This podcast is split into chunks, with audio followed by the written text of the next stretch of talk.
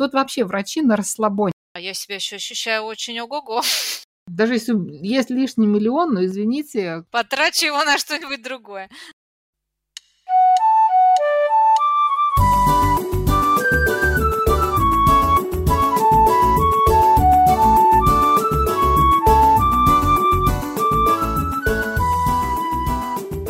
Всем привет! С вами подкаст «Сказки о Малайзии». И в эфире его ведущие я, Даша Кириенко, и со мной Полина Погадаева. Я переводчик, э, живу в Куала-Лумпуре уже очень давно, пишу книгу о Малайзии сейчас, и еще у меня э, двое маленьких детей.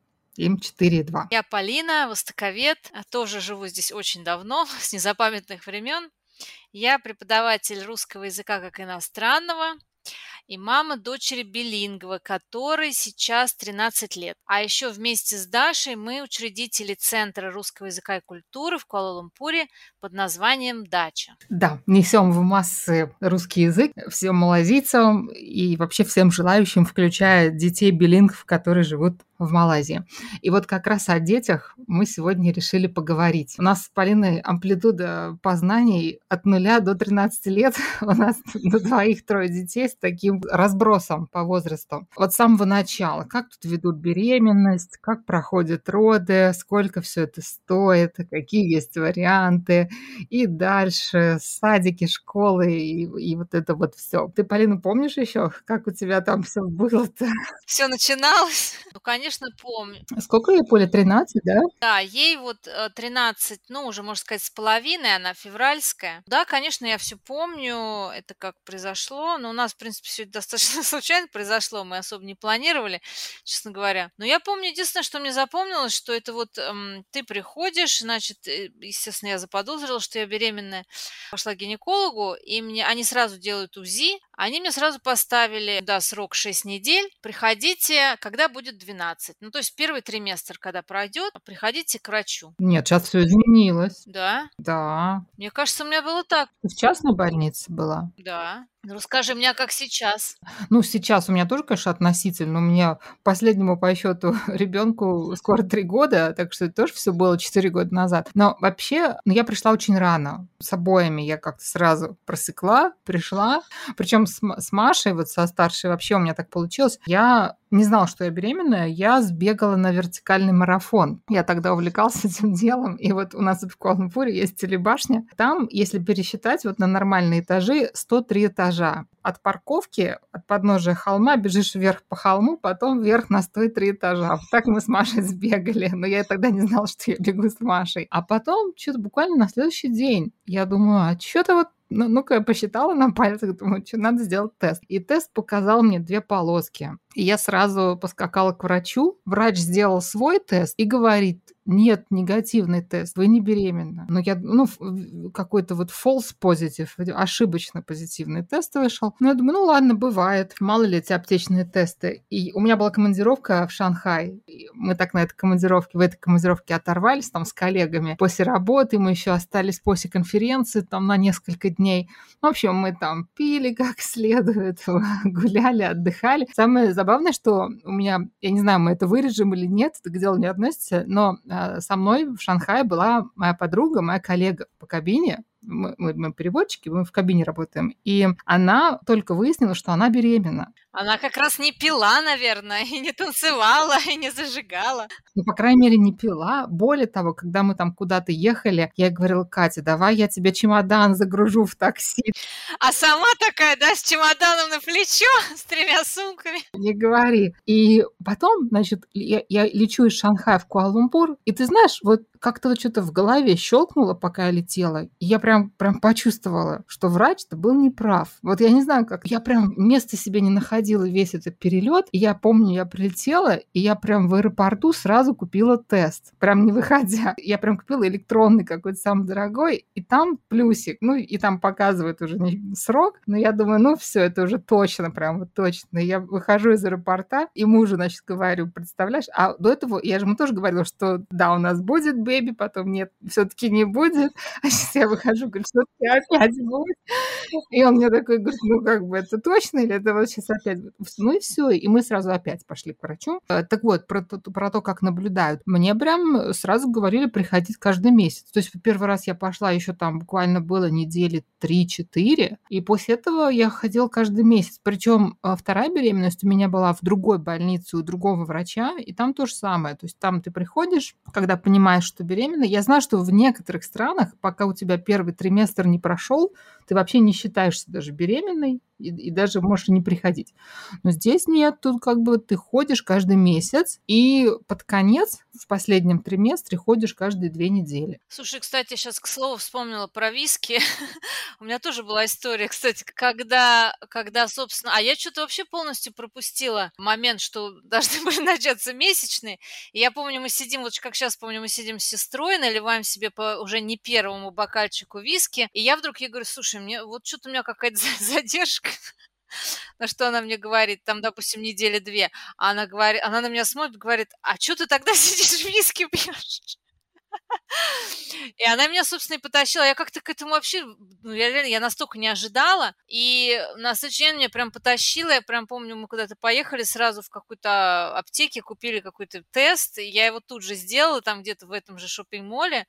И там, ну, конечно, там были две полоски абсолютно вообще без вариантов. Ой, я так переживала еще на эту тему. Я, кстати, не курю и никогда не курила. А тут в Шанхае, вот коллеги курят, и я такая, дайте я тоже попробую. Я еще и покурила под это дело. И тут, э, когда я поняла, что все-таки я беременна, я пришла к врачу, и в таком ужасе, вы доктор, мы немного выпивали, точнее, много выпивали. А он такой, ну, тут вообще врачи на расслабоне, мы сейчас расскажем про тут ведут беременность. Да, всегда все прекрасно, все окей, ой, как замечательно. Он мне говорит, да на этом сроке, там не помню, как яйцеклетка или что, там уже оплодотворенная, но она еще не прикреплена к стенке матки. Так что все, что вы выпили, типа прошло мимо вашего зародыша, и все нормально у вас. Вот, значит, эм, ну давай про расслабон врачей. Какие у тебя впечатления? Тут, наверное, ничего не изменилось. Да, у меня был врач, он был тоже все время, все было прекрасно, все замечательно. И какие-то там, я помню, я к нему когда прибегала там с каким-то, ой, у меня там, не знаю, что-то там идет вскочила, там выскочила, не знаю, что там колет, там это ой, это все хорошо, ой, как хорошо, тут ребенок давит, ой, все прям прекрасно. Вот на что я не, там вот какие-то у меня были мелкие жалобы, хотя у меня беременность, я вообще проскакала всю беременность, я еще тогда работала, и я ушла в декрет за месяц до беременности, но и то я ушла, просто вот мне уже потому что хотелось уйти отдохнуть. Но я не отдыхала, я последний месяц, я лично собрала кроватку, скрутила ее, ну, детскую. Пеленальный столик у меня был, я тоже его сама благополучно дома, значит, скрутила постоянно убиралась. В общем, у меня муж все время приходил, говорил, ты сошла с ума, тебе там рожать в любой момент, а ты тут ходишь и что-то все время делаешь. То есть я до последнего вообще была, я никогда не было такого, что мне там что-то тяжело, что я вздыхаю. Вообще, я еще в бассейн ходила каждый день. Нет, я была такой вообще, ну я как бы и, в принципе, и так активный человек. Ну, во время беременности, то есть вообще. Я помню, а, еще в Москву успела слетать к подруге на свадьбу, но это было уже последний, вот когда ты летишь, там последний, там, типа, я уже была на седьмом месяце, вот. У меня еще был какой-то маленький животик такой, и все там вообще поражались, как я прыгаю и бегаю. У меня тоже так было, и ты знаешь, наверное, вот это отношение врачей, крайней мере, мне, вот какой я человек, я и так тревожный человек, особенно вот в медицинских всяких вопросах, ипохондрик, и если бы еще меня врач накручивал, то, наверное, мне было бы тяжело. А тут даже, например, вот нет вот этого списка запретов огромного. Я все пыталась там от, от врача добиться, чего же мне нельзя, начитавшись там многого.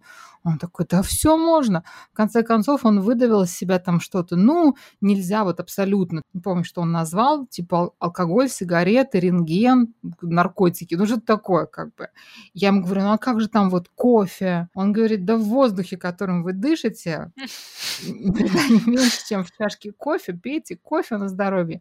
То есть никто там не нагнетает. Потом я помню с этим весом тоже я все приходила, все спрашивала, а немного ли я набираю? Он мне такой, ну, набрали, сбросите. Понимаешь, вот этого не было, что я слышу по разговорам, что бывает, что там врач там ругает и за вес, и за все, и там не пришла на прием или что. Тут так в этом плане классно. Я, кстати, тоже была очень активна я много летала, у меня вся работа в командировках. Я помню прям до последнего, вот сколько мне можно было, там 30 с чем-то недель, я летала. Единственное, я помню в последнюю командировку, я летела в Китай, и что-то я переживала, у меня срок был прям впритык у меня было письмо от врача, и я боялась, что еще в Китае, где э, язык я не знаю, еще город был Гуанчжоу, не самый продвинутый. Да-да, знаю, Думаю, не дай бог, я там застряну. И, а командировка была длинная, там 10 дней, и мы с мужем договорились, что он прилетит под конец командировки ко мне, и обратно мы полетим вместе. Вот. Но на самом деле они там даже не заметили мой живот, я там как-то его закамуфлировала шарфами, кофточкой, и даже никто ничего не спросил. Мы еще с подругой, вот с Катей, мы все вместе летали по всем этим командировкам. У нас срок прям был один в один. У нас дети родились вот с разницей в две недели, и э, мы были в кабине все время вместе, и все уже там, эта шутка была изъезж, заезженная, что платите за двоих переводчиков, получаете четырех по цене двоих, четырех человек, по крайней мере. Но меня Катя вдохновляла, потому что у нее это был второй ребенок, и она с первым тоже летала все время, вот знаешь, когда перед глазами есть такой пример, и не один, что люди активны до, кон- до, до последнего срока, я себя тоже прекрасно чувствовала. А если бы все вокруг тоже, знаешь, боялись, сидели бы, ничего там не ели, не пили, не двигались, ну, я бы, наверное, тоже вот под общим таким настроением слишком бы переживала и относилась бы прям как хрустальный к себе. Ну, я, кстати, да, у меня тоже не было ощущения хрустальности, как-то я себя очень, я прекрасно себя чувствовала во время беременности. Ну и потом, кстати, ну, у меня, может быть, я не знаю, достаточно рано родилась, ну, как рано. Сколько тебе лет было? 29. Ну, мне кажется, так, идеально, прям вот возраст, не рано, не поздно. Ну, как бы идеально, на самом деле, да, получился идеально. Я как бы сейчас тоже очень рада, что у меня как бы у меня такая дочка-подросток, а я себя еще ощущаю очень ого-го. Ну, а потом роды, перейдем уже к родам. Потом роды были, у меня, у меня была завязка, что я хочу, ну, я вообще, честно говоря, мечтала иметь много детей, просто вот так, скажем, сложилось, что у меня только один ребенок. Вот, а, потому что я выросла в большой семье. И я почему-то хотела, что вот нет, первый ребенок, надо прям все максимально натурально, никаких вообще там, не знаю, уколов, никакого обезболивания, рожу сама, ничего не знаю. Типа все рожают, и я рожу. У меня прям была такая установка. И так получилось, что разрешили, ну там можно же присутствовать при, при родах, там мужу и так далее, но муж у меня как бы не смог присутствовать при родах, просто он как бы это ну, не выдержал бы, скажем так, он вовремя удалился. И так случилось, что моя сестра младшая, не рожавшая на тот момент вообще даже рядом, там это еще у нее не было в планах, она оказалась в этом роддоме. И когда я говорю, то есть как бы муж там слился, получился, а я, а я говорю, а можно она останется? Хотя они такие говорят, мы вообще не очень рекомендуем не рожавшим присутствовать природ. Ну, разрешили. И она вот, собственно, присутствовала. И я помню, я прям говорила до конца, говорю, пожалуйста, нет, никаких мне не вкалывать, ничего. И я почему-то очень все боялась, что они мне... Потому что там, в общем-то, не все пошло так, как должно было быть. Роды были долгие, тяжелые, вообще ужасные. А в итоге уже боль там была. Ну, то есть, когда я уже попросила обезболивающее, мне сказали уже поздно. Вот. И я, но у меня была следующая навязка. Я не хотела никакой кесарева, потому что я знаю, они здесь тоже иногда любят очень вот раз и кесарево. Если что-то вот идет не так. В итоге, слава богу, все закончилось прекрасно, хорошо, замечательно, прекрасный врач. Вообще родилась София сама. То есть я ее в итоге родила там, и все прошло очень хорошо. У меня было в двух разных больницах с двумя разными врачами, ну как-то похожий был опыт в плане вот того, как в больнице все проходит, уровень, качество, отношения, отношения к грудному вскармливанию, как-то вот здесь похожая политика по стране. Ты знаешь, я часто тут слышу о том, что вот подталкивают Кесареву. Я как-то этого не почувствовал на себе, хотя у меня оба раза было кесарево. Я почему говорю, что я не почувствовала? Ну вот, например, во второй раз можно было и так, и эдак выбрать. У меня между детьми разница два года, и, например, в России я знаю, если я не ошибаюсь, если у вас уже было кесарево, то потом естественные роды вообще нельзя в принципе, ну уж точно не через два года. А здесь мне врач сразу сказал, да, есть такая опция, это как бы нормально, там риски минимальные, вы как бы можете настраиваться на естественные роды. И ближе к делу просто выяснилось, что у меня младший мой ребенок тоже не перевернулся головой вниз, вот у меня по, по одной и той же причине оба раза а, было кесарево, но мне до последнего как бы врач объяснял плюсы и минусы об, обоих вариантов. Ну, по крайней мере, у меня не создалось впечатление, что меня подталкивали. И мы как-то все дома обдумали и решили, что все-таки меньше рисков, ну, вот в моем конкретном случае это а, операционно. Еще что мне понравилось, несмотря на то, что это операция, как-то они все здесь делают, максимально приближая опыт к естественному. У меня муж был со мной, они как-то все это обставили, чтобы оно как меньше, как можно меньше напоминало вот что-то такое медицинское. Хотя операционное, там эпидуральный наркоз, но рядом муж держит за руку, врач там какую-то музыку поставил, там можно пуповину перерезать. То есть все как бы единственное, что там ширмочка, чтобы как бы там никого не шокировать обходом операции, ни меня, ни мужа. И когда Машу вытащили, э, там кто был, э, врачи, медсестры, все стали кричать «Happy birthday!»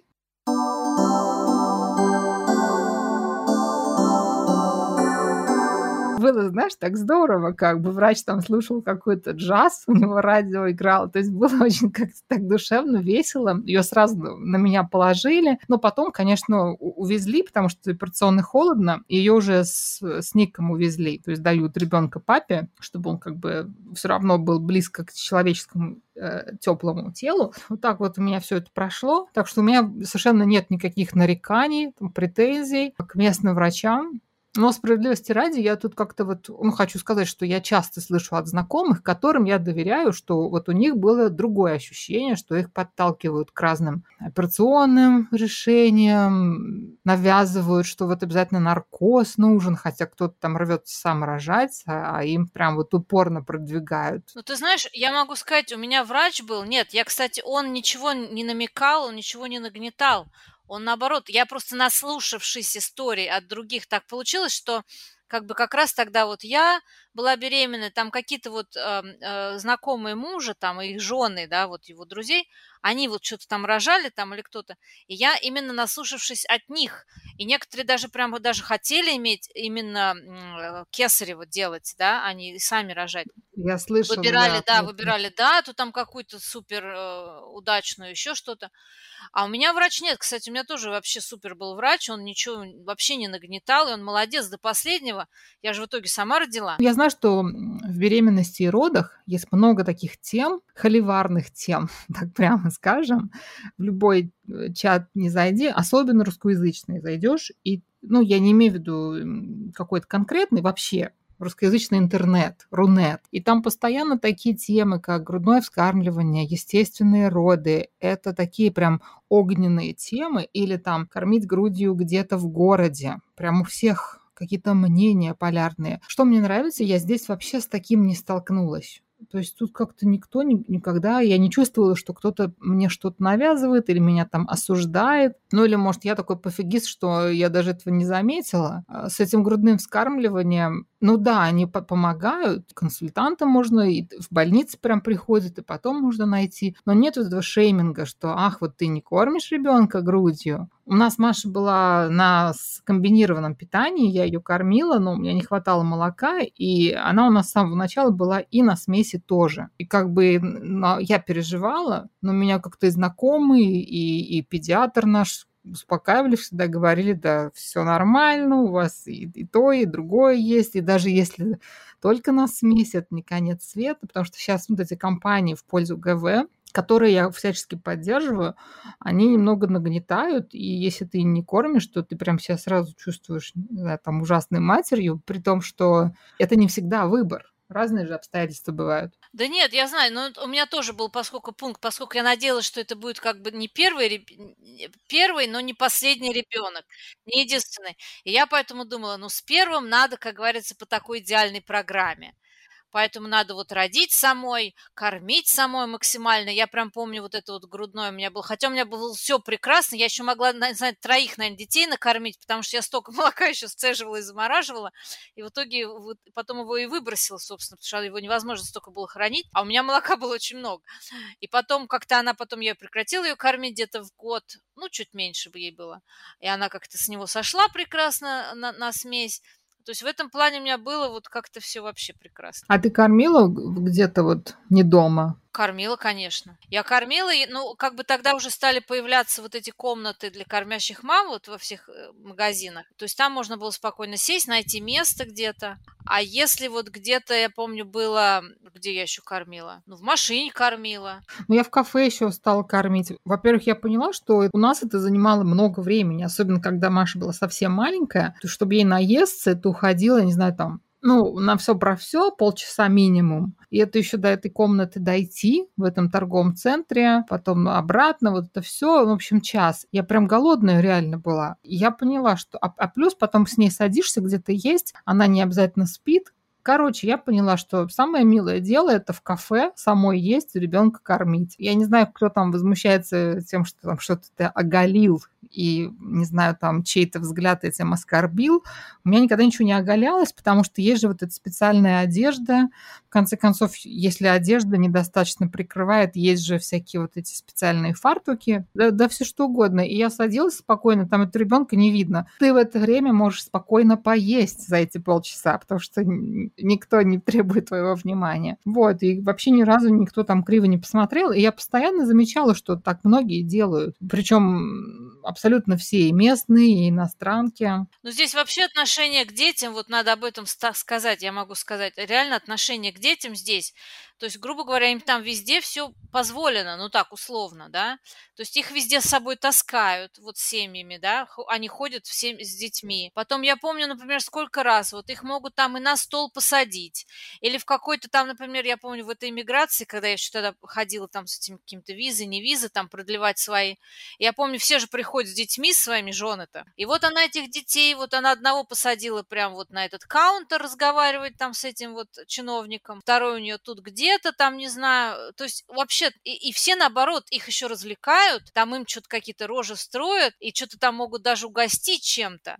То есть такого нет, что ой, там заткните вашего ребенка, он у вас громко, не знаю, там плачет, говорит или там еще что-то. Вот. То здесь вот действительно, иногда даже бывает такое, помню, что ты смотришь, вдруг какой-то ребенок бежит. И даже сначала непонятно вообще, где его родители. Потому что вот он где-то там, не знаю, вот откуда он выбежал и идет, бежит. Но у меня тоже, я тоже была такая мама. И у меня всегда Маша была при мне, на мне там висела в этом кенгурушнике. Я его любила гораздо больше, чем коляску, потому что коляска тебя тормозит все время. А тут ребенка посадил и пошел. Так здорово, кстати, вот этот возраст, когда, знаешь, жалуются, что вот там так тяжело с ребенком, вот подрастет, будет легче. А я всегда думаю, до года самая лафа. Накормил, посадил, положил. Пока не, не ходит и пока молчит.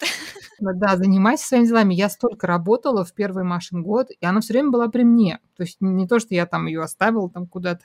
Она даже в командировке со мной летала. И, а да, после года уже, уже совсем другая история. То есть ребенок уже везде рвется, но еще ничего не понимает при этом, везде бежит. В кафе то, что там вот ребенок какой-то за соседним столом, не знаю, там громко кричит или громко разговаривает, или вдруг ребенок с соседнего столика подходит к вашему столику и начинает там что-то тут ходить вокруг стульев, то есть это ни у кого не вызывает обычно никакой негативной реакции. Ну, в целом, ты знаешь, вот я тебе скажу, ну, мое впечатление, несмотря на то, что везде дети, и их там никто не одергивает особо, я очень редко здесь вижу прям таких каких-то беспредельных детей, которые неуправляемые, там орут и все, как какой-то вот такой полный трэш. То есть дети как-то, ну я не скажу, что они прям дисциплинированные или воспитанные. Дети есть дети, но они как-то вот в рамках каких-то разумных пределов. Не напрягают. При том, что я не из тех мам, которые, знаешь, вот когда появляются свои дети, все, ты сразу всех детей любишь, и, и все, ты там все понимаешь. Я вообще не такая, я как бы, ну, своих детей, ладно еще, но вот остальные орущие дети уже не очень. Но, не знаю, меня никогда не напрягало здесь и, и до того, как свои дети появились, и потом уже меня не напрягали вот постоянно бегающие, шумящие вокруг чужие дети. Все это здесь гармонично. Меня, знаешь, что удивляет? Вот с таким отношением к детям и вообще вообще к семье, это что, ну, вообще прям вот все-таки культ семьи. Такой маленький декретный отпуск. Всего два месяца. Причем выходишь в отпуск с дня родов. То есть ты работаешь до предела, родил и два месяца. Да, я тоже с тобой согласна. Я тоже не представляю, как это вообще возможно. И я знаю многие мамы, которые даже выходят на работу, но они потом как-то там сцеживаются, сидят где-то. Или там даже бывает такое, что, например, там кто-то, там, не знаю, бабушка или кто-то ребенка этого может ей привести в офис, чтобы она его покормила там, да, или как-то вот Ну, я тоже вот это... Я поэтому, помню, ушла с работы, я ушла вот за месяц, и я так и не вернулась туда назад работать, потому что я поняла, что я не могу так. Я уволилась просто, я, я не смогла. Да, тяжело, конечно. Думаю, в любом возрасте тяжело выходить из декрета на работу, но два месяца это прям вот вообще. И на самом деле я очень рано начала работать, но у меня фриланс, моя работа это там конференция, это 2-3 дня. Во-первых, я всегда могу отказаться. Во-вторых, ну не знаю, я из тех мам, кому, наверное, было проще, когда была и работа, и ребенок. Если был только ребенок, мне как-то, наверное, морально в какой-то момент было тяжелее. Вот что ни на что не переключиться. Детская рутина, и мне очень нравилось, что я там раз куда-то улетаю, на что-то другое совсем переключаюсь, потом возвращаюсь. Но у меня муж очень с детьми прям вот, он в первые дни, когда у нас Маша родилась, он лучше меня с ней управлялся, потому что у него там куча братьев, сестер, он помогал их воспитывать всех, он старший, а мама работала, и вот, и он вообще такой очень э, с детьми прекрасно ладящий, он очень-очень ждал Машу, так что прям в первые дни он лучше меня знал, что вообще с ней делать. Вот, поэтому я совершенно без какого-то страха улетала, возвращалась. Первая командировка, я помню, на одну ночь я улетела в Сингапур. Маше было пять недель. Но, не знаю, вот ты знаешь, мне даже прям вот было, было полезно там раз в месяц полететь, выспаться элементарно, пообщаться со взрослыми людьми на, на другие совсем темы. Единственное, что э, я с собой возила этот молокоотсос, то есть любой перерыв, все коллеги на обед, я в, там, в комнату, ну, как бы, да, сама представляешь. Вот. А, так что социальной жизни особо не было в командировках. Но в остальном, вот как-то вот так у меня получалось. Но я была очень рада, что мне не нужно выходить в офис. Это совсем другое. Там без вариантов ты выходишь, и как бы... А, я же еще потом Машу в командировке с, тобой, с собой стала брать. У, у Ника тоже гибкая работа, гибкий график, и мы вместе летали с семьей. Это было так здорово. Я прям помню вот э, те первые полтора года. Они, они там сами развлекались, там в гостинице, там куда-то ходили, у них была своя программа. Вот, а я приходила в гостиницу, ее кормила, шла дальше. То есть вечером меня в гостинице ждали муж и Маша, вообще была просто вот райская жизнь, на самом деле. Потом, со, со, когда появился второй, я попыталась такое тоже осуществить, поняла, что нет, это, это Номер уже не прошел. То.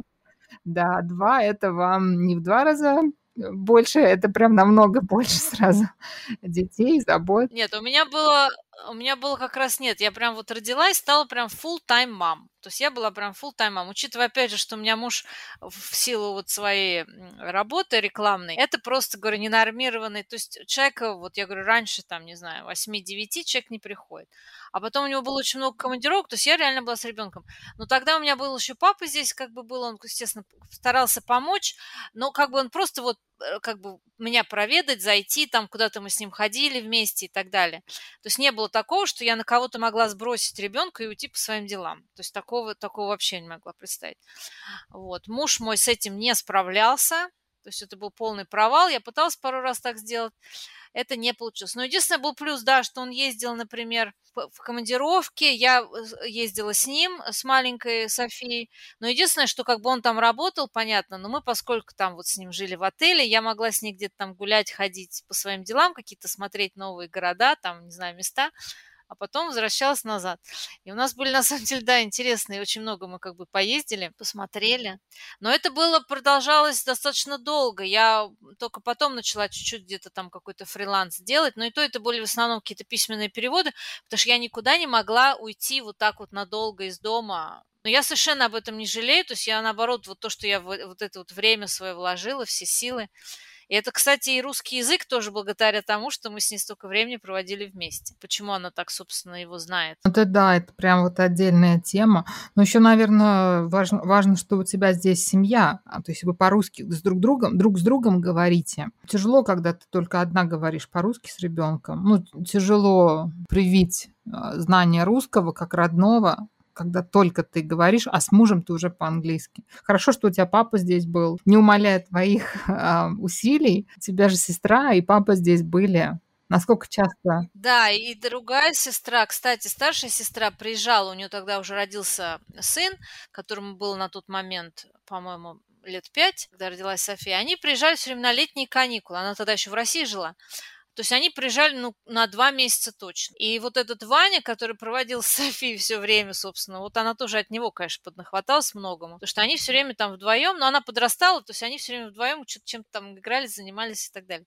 Да, и, конечно, это... Я... Нет, а потом и я ездила в Москву все время. Ну, не все время, но раз в год точно. Причем я ездила там сразу на месяца два с ней, пока она была маленькая. То есть там погружение в среду было вообще стопроцентное. Да, это здорово. Мы прям ждем, не дождемся, что станет проще с перелетами опять, потому что хочется, конечно, ездить, в том числе ради языка. И вообще, вот ты знаешь, у меня Маша в стольких странах побывала, и мне кажется, это так важно. Конечно, она не запомнит, что она там была в такой-то стране или там в таком-то городе, но чисто для развития, мне кажется, это так здорово, что все время перед глазами меняется пейзаж, люди, то есть разные места какие-то, все равно это где-то откладывается. А Данюшку мне вообще жалко, потому что он у меня родился и через э, год началась пандемия. То есть э, вот самый так, вот сейчас ему скоро три, и самый такой возраст, когда столько новых впечатлений можно впитать, у него практически прошел в локдауне. Сейчас, когда он видит детей, у него бурный восторг, конечно, но при этом э, я прям понимаю, что он намного меньше получил впечатлений, чем Маша. Ты знаешь, у меня тоже София, вот она за свою жизнь, 13-летнюю, она уже реально полмира объездила где только... Но она прям, это ей очень нравится, этот момент. Она, конечно, половина не помнит тоже, потому что она была маленькая. А она даже в Черногории побывала, ты представляешь? Ну, это здорово. У меня Маша, конечно, не помнит, но она по рассказам, по фотографиям знает, и ей так это нравится. И, и даже тогда в командировках, ну, не знаю, мне всегда было с ней легко, и как-то всегда вот э, и люди как-то так к детям хорошо относились, там, где мы были, по крайней мере. Ну да, потом, мне кажется, вот это вот все такой образ жизни, он еще детей немножко дисциплинирует, то есть она, она у меня может спать где угодно, в любом транспорте, в любом вообще положении. Потом она, например, в принципе, с едой совершенно не, там не ковыряется, потому что она привыкла, что вот, вот что дают, то и ешь. А, и вообще вот эти все поездки, да, она сама это все очень любит. И причем ее можно там и по музеям водить, и, по, и в Диснейленд ее сводить, куда угодно. Ей как бы все будет интересно и забавно. То есть, да, это, конечно, наши дети, в принципе, им повезло. Кстати, вот э, что-то про еду заговорила. Я вспомнила, когда у нас был прикорм, вот эти вот все моменты, и общение с педиатром с неонатологом. И тоже, как и гинекологи, они на расслабоне. Я не знаю, кто-то, может считает, что они недостаточно делают, но, с другой стороны, если врач хороший, мне кажется, он в целом наблюдает же ребенка. То есть если он видит необходимость что-то более глубоко проверить, он проверит. Или если у родителей возникают какие-то вопросы или тревоги. Но так, по умолчанию, я помню вот эти визиты к педиатру первый год ежемесячные. Там измеряют вес, рост, что там еще, ну, всякие объемы, голова и проверяют какие-то вот вехи важные, да, когда ребенок там, не знаю, я помню у Маши там они проверяли, может ли она взять со стола какую-то маленькую бусинку, то есть, ну, может ли она моторику, пальцами... мелкую моторику. Да, да, моторику. Ну, вот эти вот какие-то вещи. Врач спрашивал, какие слова у меня дети говорят, сколько примерно слов.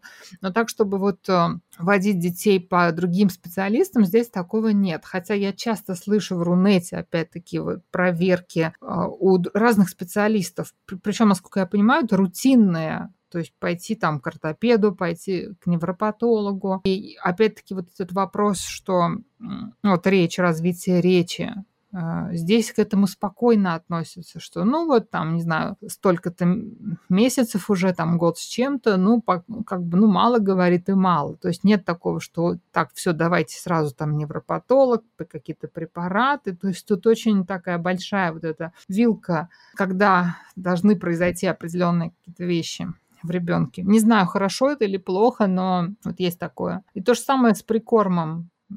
Совершенно так. Ну, какие-то дают базовые правила, но без фанатизма. Я помню, там что-то было, давайте по одному продукту за раз, новому продукту, и не чаще, чем через 2-3 дня, то есть чтобы посмотреть, не будет ли аллергии. Вот, и все. А, а собственно, давать можно, ну, практически там что, что угодно. Нет, ну если посмотреть на местные семьи, они тут действительно, вот только ребенок буквально там начинает, не знаю, там первые зубы появились, они уже сидят, уже и рис вот дают вот со своей тарелки, там вот разминают в руках там какую-то рыбу, не знаю, еще что-то. Вот то, что они едят, собственно, со стола, они ему в рот и дают. И он это ест. Вот, да, здесь в этом плане, и я помню еще в те времена, Соня-то у меня родилась как бы, я помню, я там тоже начитавшись, потом у меня сестра старшая передала мне какую-то там литературу нашу по поводу прикормов, и там вот эти какие-то, я помню, пыталась ей вводить пюре, не пюре, там мясо, не мясо, а здесь же все это было вот готовое, чтобы купить, это была целая проблема вообще.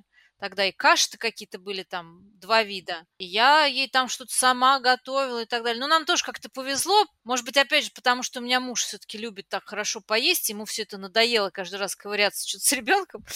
И он ей как-то сказал уже в какой-то момент, я сказал, все, извини, я не могу заказывать ради тебя там, не знаю, еду. Вот что мы заказали, то и ешь. Ну, ей, конечно, уже было там года два, наверное. И действительно, она как бы начала есть вот с нами за столом. Вот то, что вот она может, там риски, то овощи простые и так далее. То есть не было такого, что ради нее надо там, не знаю, только ради ребенка надо менять планы там или заказывать то, что только будет она есть. Мне кажется, ну где-то мы подстраивались, может быть, в целом как-то стали здоровее питаться, что ли. Но вообще, да, такой был настрой, что как можно быстрее перевести ее на общий стол. Пусть там где-то размяли ей что-то. Я помню, я в какую-то командировку взяла с собой э, Филипсовый вот этот стимер, блендер, когда ты это все бросаешь, все готовится на пару, потом переворачиваешь, и он же тебе все это перемалывает в пюре. Ну, и я такая подорвалась, значит, с собой в чемодан, в Бангкок, что ли. И, ну, два раза там что-то я это делала. Помню, пошла на какой-то рынок, купила там какие-то фрукты, овощи, органику нашла, сделала это пюре. Потом думаю, что я парюсь? Реально, ты идешь завтрак, там, шведский стол, вот тебе каша, вот тебе бананы, которые можно размять вилкой просто. Какой блендер. Вот. И, и кстати, даже я помню на кухне эм, в гостинице можно просто подойти, сказать, можете мне там, ну не помню, там что-то мы просили. Мы, потому что у меня же Катя тогда тоже летала, и тоже с ребенком, и тоже с мужем. Так что у нас там вообще были две, две семьи. Я помню, я этим блендером пользовалась и предлагала, там, у меня тут пюре осталось, вам не надо в номер пюре нести. Но такой беспредел был один раз. Потом я поняла, что это совершенно не нужно. И мы как-то совершенно обходились без этого. Ну, брали с собой, у нас тогда уже появились все вот эти вот пюре в пакетиках, в баночках. У нас всегда на пожарный случай они с собой были, но так всегда можно было что-то найти.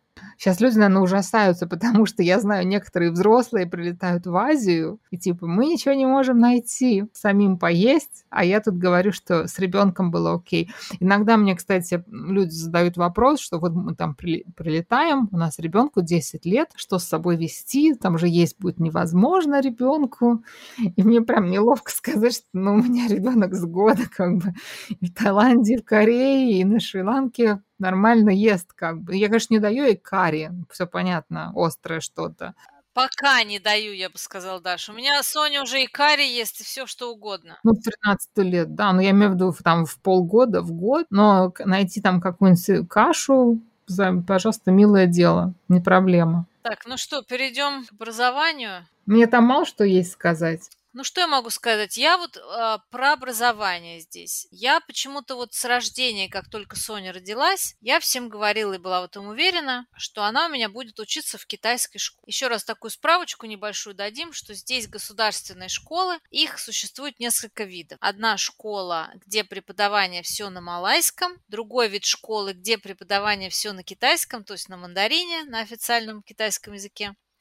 Но обязательно, естественно, они учат э, малайский там язык. И еще одна школа, где все на тамильском. Ну и плюс, конечно, малайский, опять же, потому что это обязательный язык, это государственный язык, они все обязательно учат.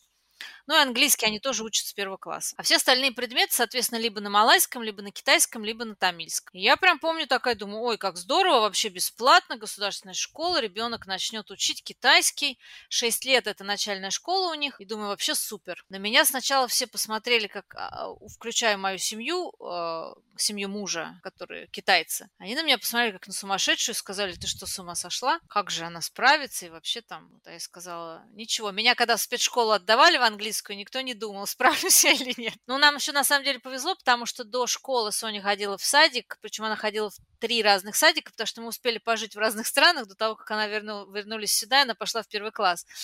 И она везде как раз походила в садике именно там с таким очень активным мандарином, поэтому у нее китайский на момент школы был достаточно хороший. Она уже хорошо писала на нем, читала, почему она даже как бы читала такие иероглифы достаточно сложные писала на традиционном даже китайском. Вот так получилось. Ну вот, она меня закончила 6 лет начальной школы, китайской школы. Я могу сказать, я очень была довольна, все прекрасно. Небольшая школа была у нас такая маленькая. Все друг друга знали, там учились помимо, там не только китайские были дети, там были и малайцы, и индийцы, и смешанные, из смешанных семей были дети тоже. Ну, в общем, супер, мне кажется, ей очень все нравилось, потому что я всегда думала, я ее отдам и посмотрю, как пойдет. Если китайский не пойдет, ну, всегда можно перевести в другую школу. Но у нее все прекрасно пошло, а она замечательно закончила эту школу, то есть у нее прекрасная база. Сейчас она учится в средней школе, но сейчас она учится, правда, в государственной малайской школе, но китайский у нее там продолжается. А вот эти вот национальные школы, они только начальные? Потому что я все время слышу, что кто-то доучился там до какого-то класса, а потом переходит в другую школу, ну, с другой уже формой обучения. Или можно прям учиться в китайской школе с первого класса и до последнего? Нет, у них тут такая система, что школа идет, она идет начальная школа, это отдельное здание, это отдельная школа. Это не как в России, да, у нас. Ты пошел в первый класс, и все там эти 17 лет свои несчастные, ой, ну до 11 класса, я имею в виду, ты в одной школе проучился. Нет, здесь такого нет. То есть нет такой школы, которая тебя с первого класса до там конца. То есть, а, но ты, но есть школы, которые бывают школы, но это все равно будет два отдельных здания, грубо говоря. То есть ты из началки должен будешь перейти в среднюю школу. А, но обычно это другая школа. И средние школы там уже а, китайские школы, они в основном какие-то уже не, как-то они их называют, там они то ли на каких-то субсидиях, то ли еще на чем-то, то есть они не полностью государственные, вот, но и там уже очень такое серьезное китайское образование, которое я поняла, что, например, нам оно такое не нужно. И я ее поэтому отдала в школу, но она, правда, учится в государственной малайской школе, но там у нее предметы, так называемый science, тут предмет, да, который включает там в себя биологию, географию, там, ну, все по чуть-чуть, вот под одним названием science. И математику, у нее на английском. То есть у нее такая школа немножко гибридная. Есть такие школы, которые предлагают э, такое образование. Ну, опять же, я говорю, я могу сказать, я думаю, опять же, пусть подучит малайский язык, не помешает. Еще она закончила у меня начальную школу русскую в посольстве. Это так, справочка для тех, кто вот интересуется, что здесь тоже есть школа до 9 класса при посольстве Российской Федерации.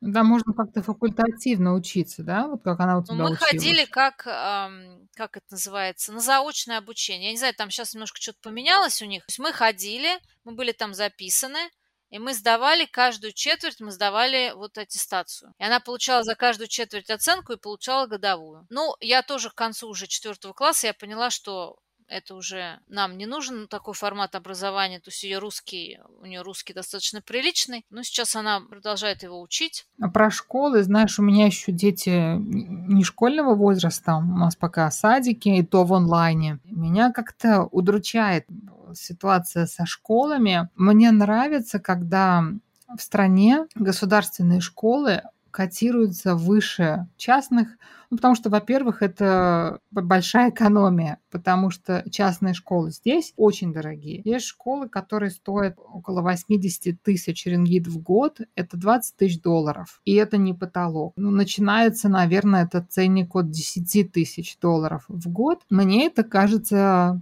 дорого для школы. Тут не важно, есть ли в семье эти деньги, нет, сложно ли их найти, да, там ты последний от себя отрываешь, или это просто там лишнее лежит, да, но мне кажется, много это для школы, и круто, когда а, есть в стране опция частной школы, но при этом государственное образование круче, сильнее, когда и престижней. Поэтому, к сожалению, здесь не так. Тут можно найти хорошую государственную школу, но это надо будет очень постараться, и все равно там будут, э, может быть, какие-то условия похуже, даже если там с образованием все будет нормально, все равно вот сам подход, ну, он какой-то такой, насколько я теоретически пока могу судить, не особо там продвигается креативность, э, какая-то старомодная достаточно система, но вот это как-то меня удручает, пока мы с этим не столкнулись, но ты знаешь, вплоть до мысли мыслей, а не податься ли нам куда-нибудь. Потому что огромное количество стран, где хорошая государственная система образования. Что касается денег за образование, уж если их и платить, то пусть за высшее образование. То есть как-то вот эти деньги подэкономить. Мы тут эм, на сайте одной международной школы посмотрели калькулятор, э, во сколько обошлось бы образование одного ребенка вот от и до. И там, кстати, можно учиться в, в частных школах с первого по последний класс в одной и той же школе, не так, как в государственных здесь. И там выходит где-то около миллиона, дол, миллиона рингит на ребенка. Это не считая каких-то там дополнительных взносов, расходов, транспорта, формы, репетиторов и прочее. Миллион рингит – это 250 тысяч долларов. Двое детей – это полмиллиона баксов выложить. Ну, как бы, ну, ну нет. Если только не оплачивает работодатель по контракту образования детей, то вот там ну, не знаю, меня что-то это не вызывает восторга. Даже если есть лишний миллион, ну, извините. Потрачу его на что-нибудь другое. Да, это можно купить, не знаю, там хороший дом где-нибудь. или тот же университет оплатить обоим детям очень в неплохом, ну, в неплохом месте. Ну, ты знаешь, у нас такая же была идея, потому что, ну, я как-то еще почему за китайскую школу, потому что все-таки я считаю, что у Софии она все-таки наполовину русская, наполовину она, как бы у нее китайская кровь. И я считаю, что это какое-то наследие, которое она должна поддерживать в себе. Не знаю, у меня прям была такая вот завязка. И я поэтому очень обрадовалась, что есть такой, такая возможность. И я тоже была сторонник того, что я не собираюсь тратить деньги на начальную уж точно школу. Началь... У меня еще про среднюю школу были мысли отдать ее ну, в international school, международную школу.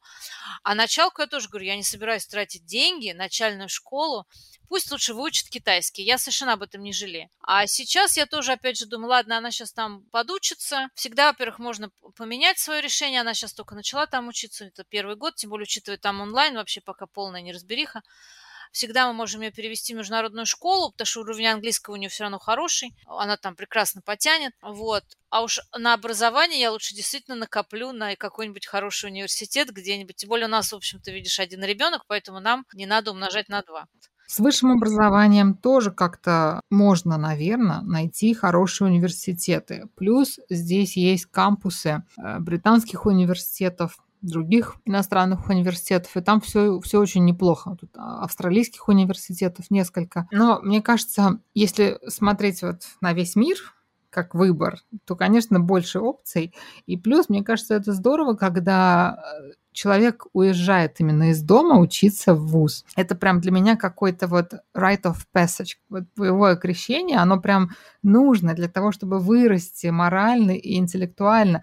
И даже если у вас в городе прям супер какой-то университет, лучший в мире, все равно, мне кажется, лучше отправить ребенка, пусть это будет второй в мире по рейтингу университет, но в другой город и, или даже в другую страну. У меня такого опыта не было. Я жила дома, я училась дома. Я всегда хотела бы такой опыт иметь, но вот не сложилось. Ты знаешь, я с тобой полностью согласна. Я же училась тоже. Я училась, но у нас была обязательно стажировка. Ты что же дома жила? Я жила дома, но у нас в, в университете, на моем факультете, э, обязательно была стажировка в страну э, языка, который ты изучаешь. То есть я изучала индонезийский язык, и я на четвертом курсе уехала в Индонезию на стажировку. На четвертом курсе, то есть тоже мне лет-то было еще, скажем так, ну, не очень много. И мы год там прожили. И я помню вот эти вот наставления моей мамы, когда, причем я уезжала, самое смешное, я уезжала с двумя одногруппниками, то есть двумя парнями. Мы ехали втроем, я и два парня. И и мы как бы с ними еще так учились, но мы знали друг друга, но не настолько близко, чтобы вот так вот жить в одной квартире. А мы в итоге с ними жили в одной квартире там. Но это было такое, вот это было боевое крещение. То есть я могу сказать, что вот эта стажировка, я причем так не хотела туда ехать, я думала, вот потеряю год,